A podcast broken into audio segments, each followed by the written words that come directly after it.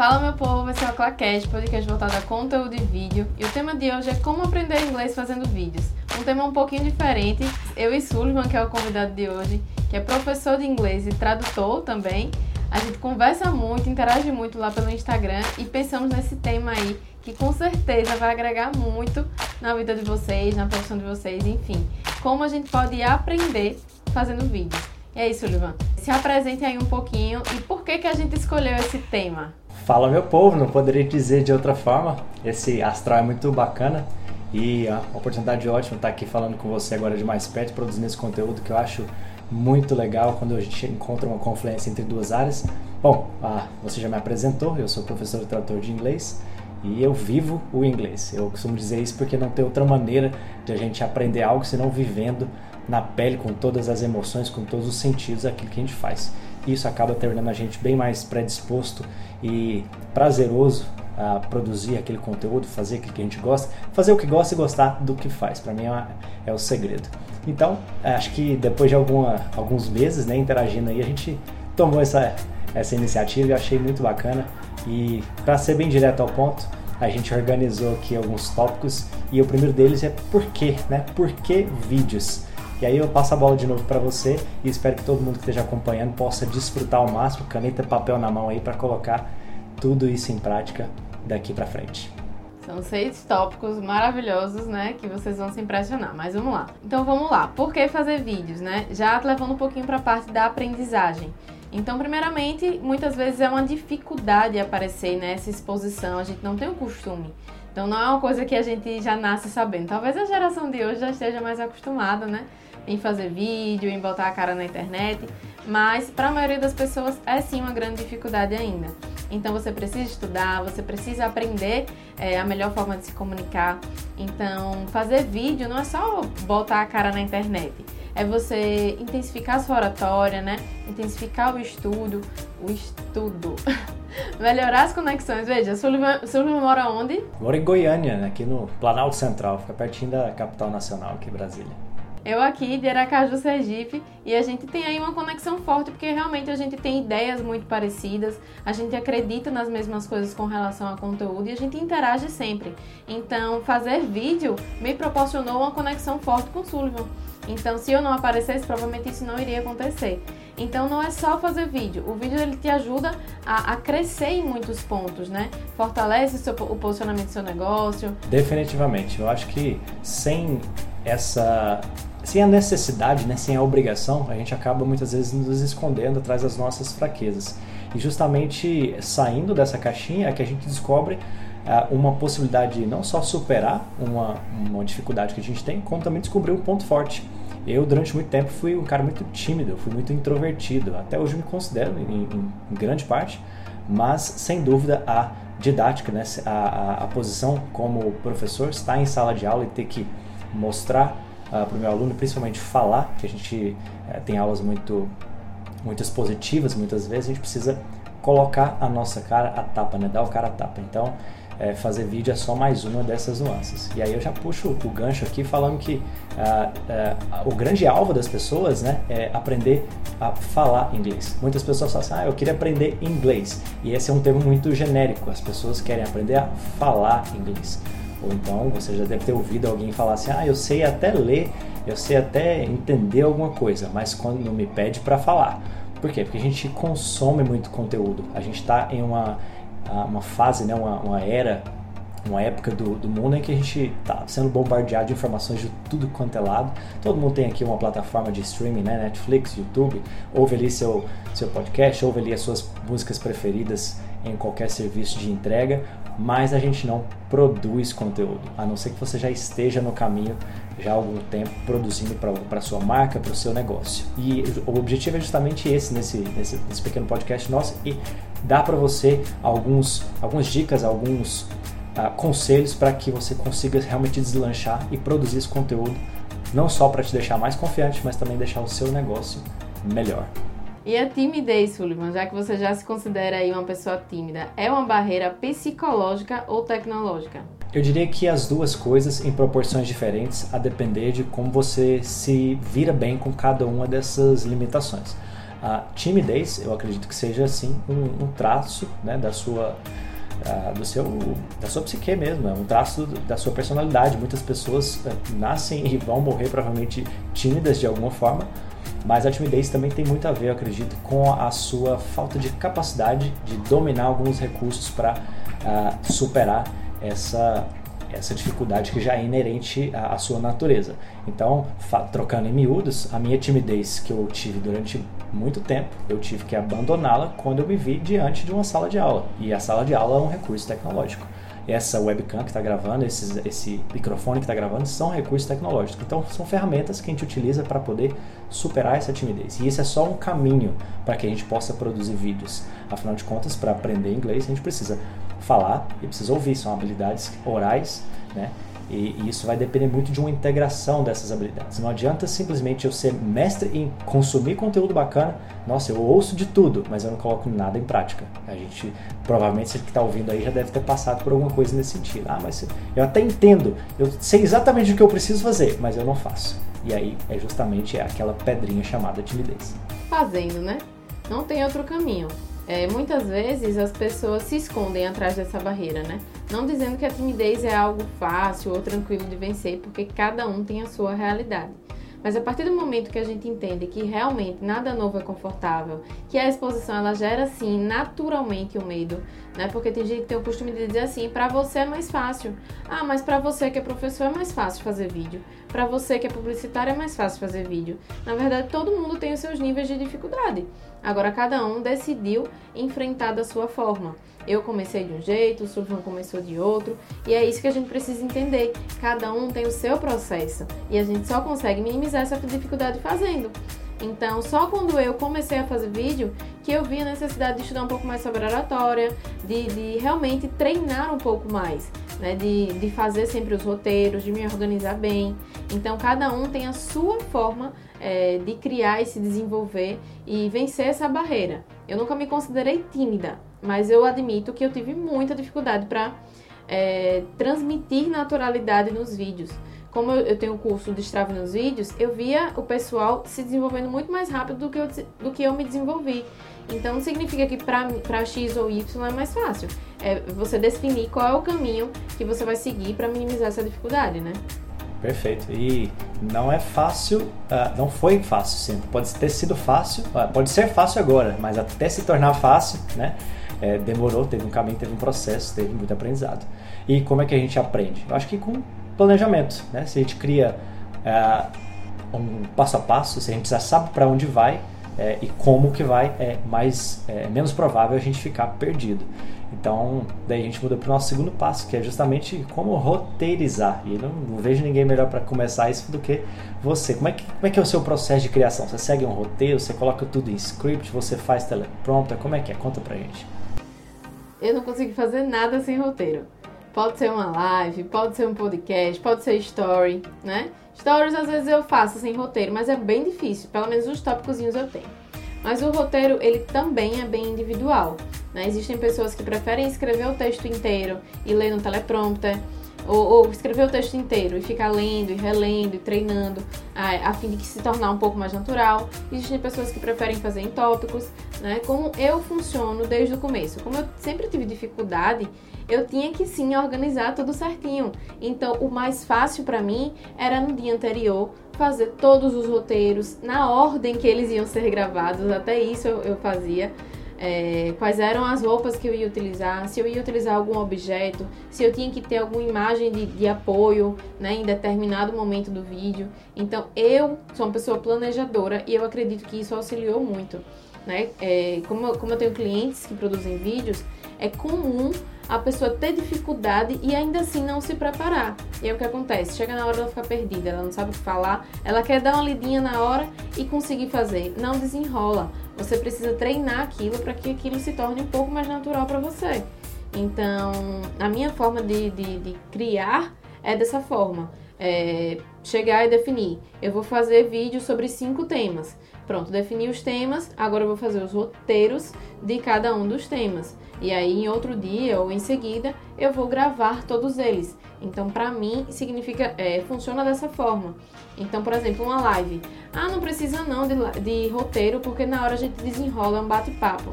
É, as pessoas esquecem que o ao vivo ele tem imprevistos. E aí, se você na hora ficar nervoso, se na hora der algum problema, você simplesmente esquece o que você tem que fazer. Então, é, ter o roteiro em tópicos, até inclusive quando você está sozinho ou quando você está com outra pessoa, a gente fez um roteirinho aqui, a gente definiu seis tópicos diferentes e em cada tópico a gente definiu mais ou menos o que a gente ia falar, o que era seu e o que era meu. Então, isso faz toda a diferença. E aí, o que é que se assemelha no inglês? Olha, é muito mais comum do que você imagina e muito mais. Uh, eu diria, tem muito mais pontos em comum, imagina, do que inglês do que a gente poderia imaginar, porque a, a, o grande medo que as pessoas têm, como a gente iniciou falando, é justamente de falar. E a, a, fala ela é tão rápida e tão dinâmica, né? a habilidade mais rápida que a gente tem, uma habilidade produtiva, e ela acompanha praticamente a velocidade do seu pensamento. Enquanto eu estou pensando e falando, dá praticamente indissociável aqui no português. E uma das grandes queixas que essas pessoas têm é que elas têm que muitas vezes pensar em português para depois passar para o inglês, traduzir na cabeça, e aí gera aquela dificuldade, aquele sonho que tanto todo mundo almeja, que é pensar em inglês, né? E conseguir transmitir isso em tempo real, praticamente como se eu não estivesse tendo que é, fazer essa mudança de uma língua para outra. E uma das maneiras que a gente encontra para treinar essa, essa habilidade, que é pensar em inglês, é justamente quebrar isso em pequenas frações. E isso nada mais é do que planejar aquilo que a gente vai falar. Porque a gente não nasce nesse sistema linguístico, a gente nasce com o português na nossa cabeça. A gente é exposto desde dentro da barriga da mãe ao português. Então não é natural, não é, é comum e não é fácil para o nosso cérebro transmitir isso em inglês na fala de maneira muito fluida. Então a gente precisa treinar essas pequenas habilidades e integrá-las cada vez mais. Então é, o planejamento nesse sentido não, é, não vejo outra saída senão exatamente começar a colocar em pequenas frações aqui que você quer falar, como que você quer falar. Eu gosto muito da técnica do 1, 2, 3, que é a técnica 1, eu quero aprender a falar algumas palavras. Ótimo, então já vou falar essas palavras, introjetá-las no meu dia a dia. Daqui a pouco eu vou pensar em frases comuns com essas palavras. E daqui a pouco eu vou elevar essas frases para um nível maior de discurso. Então, um exemplo bem, bem simples para as pessoas é, conseguirem visualizar e até ouvir isso melhor, eu posso pensar na palavra, por exemplo, café. Eu pego café. Como é que é café em inglês? Eu vou lá e descubro. É coffee. Ah, ok. E algumas frases relacionadas a café. Então, fazer café, beber café, que café gostoso. E aí, aos poucos, isso vai ficando cada vez mais natural, repetindo com planejamento, para que mais para frente eu consiga ah, não apenas fazer isso de maneira ensaiada, mas de maneira natural no dia a dia, sempre que eu tiver a necessidade de falar alguma coisa sobre a palavra e a coisa chamada café. Perfeito, isso é roteirizar. É, e é treinar o suficiente para que aquilo se torne natural. Na verdade, isso vale para qualquer coisa que a gente queira aprender na vida, né? Tudo que a gente não tem costume, a gente precisa se adaptar melhor àquilo. E já entrando no terceiro tópico que a gente planejou aqui, né? Seria luz, câmera, ação, né? Então Exatamente. não adianta também ficar só estudando, estudando, estudando, pegando técnica, entendendo como é que funciona, se a gente não agir, de fato. Então, o vídeo, o inglês, a gente tem que se jogar mesmo. E, e a prática é que vai levar a gente a subir cada nívelzinho, né? Exatamente. E uma coisa que isso me chamou muita atenção, quando a gente estava pensando sobre isso tudo, é, veio essa, isso na cabeça, né, esse, esse, nome, esse tópico, luz, câmera, ação, porque é uma, uma frase comum né, no mundo do, do cinema, no mundo das gravações e tudo. E eu, eu quis justamente colocar as reticências para dizer, olha, se você não agir no final das contas, só vai existir uma luz e uma câmera para você. Né? E a gente está esperando, né, o espectador está esperando uma ação. Nesse caso aqui, você está no controle total. E é, eu fico imaginando que é, do seu processo de criação e, e, dos seus clientes, e assim como no meu, muitas vezes a gente deve errar. A gente começa para. Opa, errei que eu vou falar. Começa para. Errei. E nisso a gente vai se tornando cada vez mais expert, né? A gente vai produzindo conteúdo, vai se tornando mais confiante, vai sabendo exatamente por onde, por onde falar, o que falar, como falar, para quem, é, e tornando isso cada vez mais natural. Agora, sem essa decisão inicial, não tem como. Né? E é, o medo de errar é uma coisa que muita gente tem, principalmente se tratando de inglês. Né? O medo da, de ser criticado, o medo de levar um, né, uma nota vermelha. Né? A, gente vive na cultura do erro. Errou, né? alguém vai curtir com a nossa cara, o professor vai brigar, você vai ter uma nota ruim, etc. Mas sem essa, sem, essa, sem ação não tem nem erro. Né? Quem não tenta nem erra. Então, é justamente o, o, erro eu vejo como uma, um processo de aprendizado. O erro para, enfim, eu poder evitar e depois, no final das contas, acertar. E você? É realmente um dos maiores empecilhos né, de quem não começa algo novo. É o medo do julgamento, é o medo de, de, né, de não alcançar expectativas ou de errar. No caso do vídeo, esse, esse medo é constante porque a exposição na internet ela muitas vezes é cruel e por muitas vezes também por pessoas da nossa área. Tipo, por exemplo, se Sullivan está começando aí como professor de inglês, ele pode ter muito medo de fazer uma live em inglês e errar alguma coisinha, porque ele vai ser julgado por X ou Y naquele erro que você teve. Mas eu acho que é um processo de entendimento que a gente erra mesmo. Ninguém é robô, ninguém é perfeito e a gente precisa. É, foi até uns stories que eu fiz na semana passada é, se permitir decepcionar alguém, se permitir errar, entender que isso faz parte. Ah, beleza, eu errei, foi mal, galera. Vou consertar aqui, não é assim exatamente que funciona. Isso acontece o tempo inteiro, porque na verdade tudo se atualiza o tempo inteiro. Então, o que você estava dizendo ontem, próxima semana pode não ser da mesma forma. Então, para que ficar preso a isso, ao medo do julgamento? Ao medo do julgamento de pessoas que muitas vezes não tem nada a ver com a sua vida, que não vão te ajudar em nada, não vão te fazer crescer, e aí você tá ali deixando de crescer na sua profissão, deixando de crescer o seu negócio por esse medo. É, é normal, na verdade, esse medo da exposição, medo do julgamento é natural da gente né? Porque a gente naturalmente busca aprovação, mas é um processo de entender que faz parte. A gente entender que é um, uma etapa que faz parte do processo, é, a gente torna isso tudo mais leve. Super concordo. E se a gente erra mesmo falando português, que é a nossa língua mãe, é naturalíssimo que a gente vai falar inglês e vai errar também. É, se a gente tiver essa consciência antes mesmo de começar, fica mais fácil aceitar e lidar melhor com esse erro, sempre visando em aperfeiçoá-lo. Né? A gente tem, que ter, é, tem sempre que pensar que o erro é natural, porém ele não pode persistir. Né? Se for um erro recorrente do ponto de vista didático aqui, a gente quer sempre pensar por que, que eu estou errando, onde que eu estou errando, como que eu faço para melhorar. E isso é, é, é, uma, é uma ponte que a gente cruza que é essencial para que a gente consiga é, lidar melhor com isso e tornar o aprendizado mais consistente. As pessoas se queixam muito, né? Ah, mas pô, eu já, já estudei tanto tempo e, e não consigo falar inglês, por que, que ainda é tão difícil para mim? Olha, é, e aí eles começam a buscar culpados, né? Será que, a, será que a escola, a escola é ruim, o professor é ruim, o material, não tenho tanto tempo? Você vai desviar a sua atenção para muitas coisas, dizer que o problema está em um lugar ou em outro, mas é um conjunto de fatores, né? Além do fato de você não ter a obrigação né, muitas vezes de, de, estudar inglês, né? O inglês não, não, vai, não é uma arma que está sendo apontada para sua cabeça, né? Nós não estamos num, num, país que é anglófono, o Brasil não tem o inglês como língua oficial, como língua mãe. Você não vai depender do inglês para sobreviver, a não sei que você vá para um país onde a língua é falada e o objetivo é você utilizar a língua para instrumento de sobrevivência. Então, todas essas contingências fazem você diminuir a sua vontade de falar inglês e, e, e aumentar as desculpas por não falar. Então isso acaba te é, sendo um tiro no pé, que é extremamente prejudicial. Como é que a gente supera isso, né? Já trazendo dessa permissão do erro, a gente entra no próximo tópico que é o protagonizando, né? Seja o ator principal dessa jornada, dessa história, desse crescimento. Então, como você consegue ser, ser, ser protagonista dessa história, ser o ator principal? Sendo autêntico, se permitindo ser você mesmo. E você só consegue isso a partir do momento que você se permite o erro, que você se permite arriscar, entrar na arena, né? Que nem diz o, um trechinho do livro da Brené Brown, que é se, se a pessoa não está na arena como eu, eu não posso dar ouvidos a ela. Se ela está na arquibancada só assistindo, eu não posso dar ouvido a elas. Sou eu que estou botando minha cara a tapa na arena.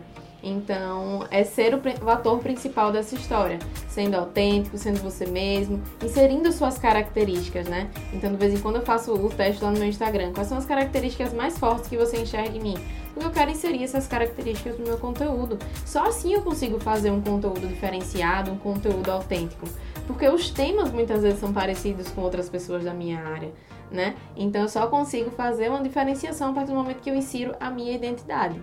Não tem outro caminho senão você ser você mesmo. As pessoas muitas vezes tentam transparecer algo que não são e volta e meia elas mesmas tropeçam nessa tentativa e a verdade acaba é, sendo pior no final das contas, porque você está querendo criar um personagem e não sendo você mesmo. É claro que existe muito da encenação, você às vezes quer inserir algum elemento mais, mais dramático, uma coisa mais, uh, mais divertida, você vai ser mais sério, isso tudo tem que é, ressoar com aquilo que você é na essência, porque se tiver alguma discrepância, vai dar ruim. Então, eu acredito que para o princípio da atuação, da encenação aqui, a gente tem que ser o máximo fiel possível a quem a gente é de verdade, sendo não apenas o protagonista do, do, do vídeo, mas também o diretor desse próprio vídeo. É você que está nesse papel total de controle. Isso é uma responsabilidade muito grande, mas é, cria um desvínculo né, entre aquilo que é o espectador, a pessoa está te é, vendo de um lado, então ela vai sim te criticar, ela vai né, apontar o dedo de certa forma, mas é você quem está no controle e você tem que saber exatamente para onde você vai despender essa energia, né, esse tempo, esse dinheiro que você vai empreender para a produzir esses vídeos. Você sabe isso desde o começo, fica muito mais fácil de alinhar as metas e as suas expectativas. Como é que você lida com isso quando, quando você está produzindo os vídeos? Você tem as suas próprias metas, suas expectativas, geralmente elas estão alinhadas, tem um, algum tipo de desbalanço, como é que é? Eu vou dizer que é uma luta diária, viu? De você entender o que é seu e o que você absorveu de, de outros meios, de outras pessoas. Porque muitas vezes a gente cria referências. Ah, X e Y são referências para mim. Mas se eu fico muito apegada a isso, eu acabo replicando o que essas pessoas fazem. E não estou dizendo aqui que a gente não pode ter referência, mas a gente tem que é, buscar o que a gente é de fábrica, né? Então, beleza, eu tenho referências, mas tenta não ficar bitolado e acompanhar todos os dias aquela pessoa ou aquelas pessoas para você acabar não confundindo o que é seu e o que é do outro, que é muito comum acontecer, né, nessa nossa sociedade, absorvendo tanta informação como a gente absorve. A gente acaba acreditando e tornando verdade o que é do outro e não nosso. Então é uma luta todo dia para entender o que realmente é meu e o que não é. E, e, também de me desafiar em vários pontos. Vez ou outra eu posto algum temazinho ali polêmico, às vezes nem tão polêmico, mas que a galera cria, cria polêmica, né? Mas é nessa luta, nessa conquista dia a dia de, de fazer as pessoas entenderem quem eu sou de verdade e pararem de julgar o que elas não conhecem. Né? Então, vez ou outra você posta alguma coisa, aí perde seguidor, mas tá tudo bem a partir do momento que você entende que faz parte, que ali é um filtro natural. Mas é uma luta, todo dia. São muitos desafios. Mas já entrando no próximo tópico, já tem muito a ver com esse também, né? Que é o dirigindo. E aí, dê continuidade aí. Olha, é, você falou uma coisa que me chamou a atenção aqui. Se você fica apenas copiando aquilo que as outras pessoas fazem, você não vai ser ator. É, você vai ser dublê. Então, ser dublê, né, você não é mais protagonista. Você está ali como coadjuvante e logo as pessoas vão olhar, podem até te admirar por isso. Muitas pessoas gostam, mas é, perde a autoralidade. Para mim, acho que eu, aquilo que é diferencial para a gente conseguir suceder, é, além da autenticidade, que inclusive é um traço seu que eu admiro demais, é a autoralidade, aquilo que você cria e chama de seu. Aquilo, eu olho para alguma coisa e falo: Isso aqui é a cara da Andresa, isso aqui não poderia ter vindo de outra pessoa senão dela. E mais do que isso, eu me identifico com isso e isso me faz, inclusive, ter ideias e, e absorver alguns tratos. É, seus que eu acho positivo para mim e é isso para mim que é a, a, mágica maior que existe entre alguém criar alguma coisa e ter uma audiência é, quando, quando dá essa quando dá o match né? Quando você pá, deu certo. Eu acho isso muito bacana. Dirigir para mim é isso é você estar no controle saber exatamente é, por que, que você está fazendo é, desde o começo né? Passando por isso que a gente falou agora de planejar de ser o personagem e tudo mais e como é que isso fica, se materializa, né, para esse papo nosso não ficar assim, nossa, muito filosófico, como é que se materializa é, no aprendizado de inglês? Olha, se você sabe exatamente para onde você vai, é, fica mais fácil fazer esse planejamento. Então, do ponto de vista prático, eu coloquei aqui algumas sugestões que para você que está pensando em projetar o inglês no seu dia a dia. E aqui a palavra-chave é justamente essa, no seu dia a dia. Não pode ser uma coisa que você vai fazer esporadicamente. É você, só você pensar, se você começar a tomar banho esporadicamente, é, começar a, a, escovar os dentes esporadicamente, a comer esporadicamente, a, a ver a sua família esporadicamente, tudo tem uma consequência relacionada à frequência com a qual a gente faz aquilo. Principalmente se tratando de habilidades e, e, e obrigações que a gente considera é, super importantes para a manutenção é, de algum tipo de relação social. Língua é social. E se você, eu, eu queria fazer, propor para você que está ouvindo o seguinte: faça a seguinte experiência. Fique calado, quer dizer, fique sem falar nada durante um dia inteiro. Nem com você mesmo.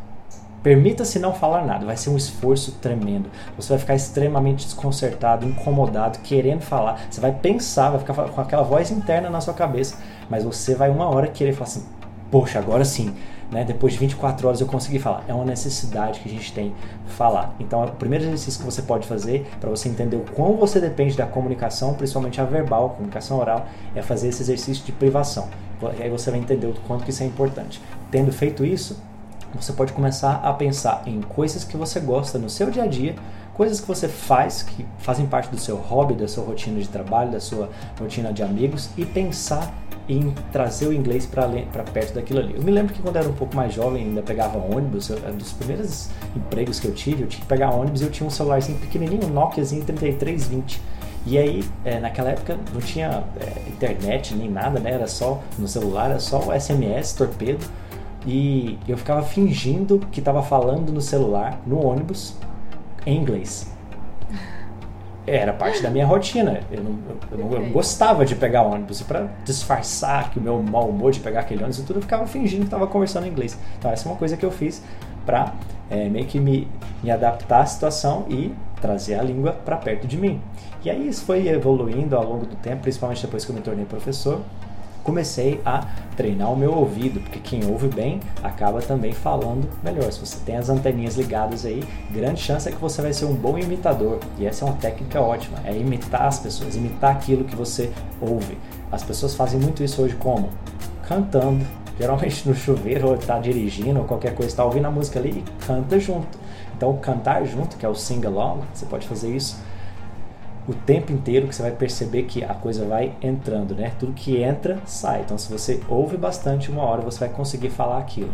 É, começa a repetir aquilo que você ouve nas séries que você que você assiste. Se tem um personagem que você gosta bastante ali, você se identifica com ele, pausa a legenda, repete aquilo que ele falou, coloca a legenda em inglês, permita-se avançar pouco a pouco. Não precisa reinventar a roda, não precisa ser algo extremamente difícil. Tem que ser prazeroso, tem que ser fazível, mas também não pode ser fácil demais que não justifique uh, o esforço. Então você precisa sempre trazer aquele algo a mais que vai te uh, propiciar o aprendizado. Você pode narrar as coisas que você está fazendo em inglês. Acordou de manhã, você vai fazer café? Então, como é que é fazer café? Nossa, aí você vai lá pesquisa e descobre. Nossa, é make coffee. Não, como é que é? Eu estou fazendo café. Isso é, é narrar o seu dia a dia. E você pode fazer isso para você mesmo, pode fazer isso para outra pessoa, pode fazer stories fazendo isso, pode gravar um vídeo, um tutorial, um unboxing, que seja. As possibilidades são muitas se você tem um celular na sua mão. Agora, se te faltam ideias e, e, né, e criatividade, é justamente para isso que a gente está fazendo esse podcast aqui, para dar essas dicas para você. E tem muito mais coisa que eu queria trazer para sugerir para vocês fazerem. Tem um monte de pacote de recurso na internet que a gente pode fazer. A gente pode abrir isso para uma conversa futura. É, antes de entrar, nos, na verdade, já entrando no, na, nos scripts e ideias, é, o que você falou tem muito a ver com a postagem que eu fiz na semana passada, que é documente o seu dia. Então, muita gente, ah, eu não tenho sobre o que falar, eu não sei qual conteúdo criar. Então, certo, no final do dia, tudo que você fez no seu trabalho, pare e pense Podem ter é, temas interessantes, conversas que você teve com seus clientes, dúvida que eles tiveram. E você pode é, tirar essas dúvidas também na internet. Então, que tal aí documentar o dia em inglês, né? E escrever quem como um diário e depois falar. Então, juntando aí as duas ideias, a gente já, já dá um exercício aí para casa. Né? As ideias são muitas e a gente se surpreende porque uma, uma coisa vai puxando outra. De repente você está com de repente você tem post-it na casa inteira, cada hora num lugar diferente, e esse post-it é o nome de alguma coisa, alguma coisa que você tem que fazer. De repente você já mudou seu celular para inglês e está conversando é, com as pessoas, escolhe uma pessoa da sua lista do WhatsApp para só se comunicar em inglês. Enfim, tem um monte de coisa que é possível fazer. A desculpa que a gente não pode dar. Com certeza. E então, o sexto tópico, o sexto e último é scripts e ideias. Então, como o Sullivan já disse, não precisa inventar a roda. O óbvio também precisa ser dito, o óbvio também precisa ser feito. Se você não está adaptado àquilo, é, entenda como um degrauzinho de cada vez. Então não é porque, por exemplo, eu já faço live, vídeo e tudo que Sullivan vai começar do mesmo jeito. Ele pode começar com um story, né? Com um boomerang, uma foto. Tem gente que tem uma timidez a nível de não querer postar foto.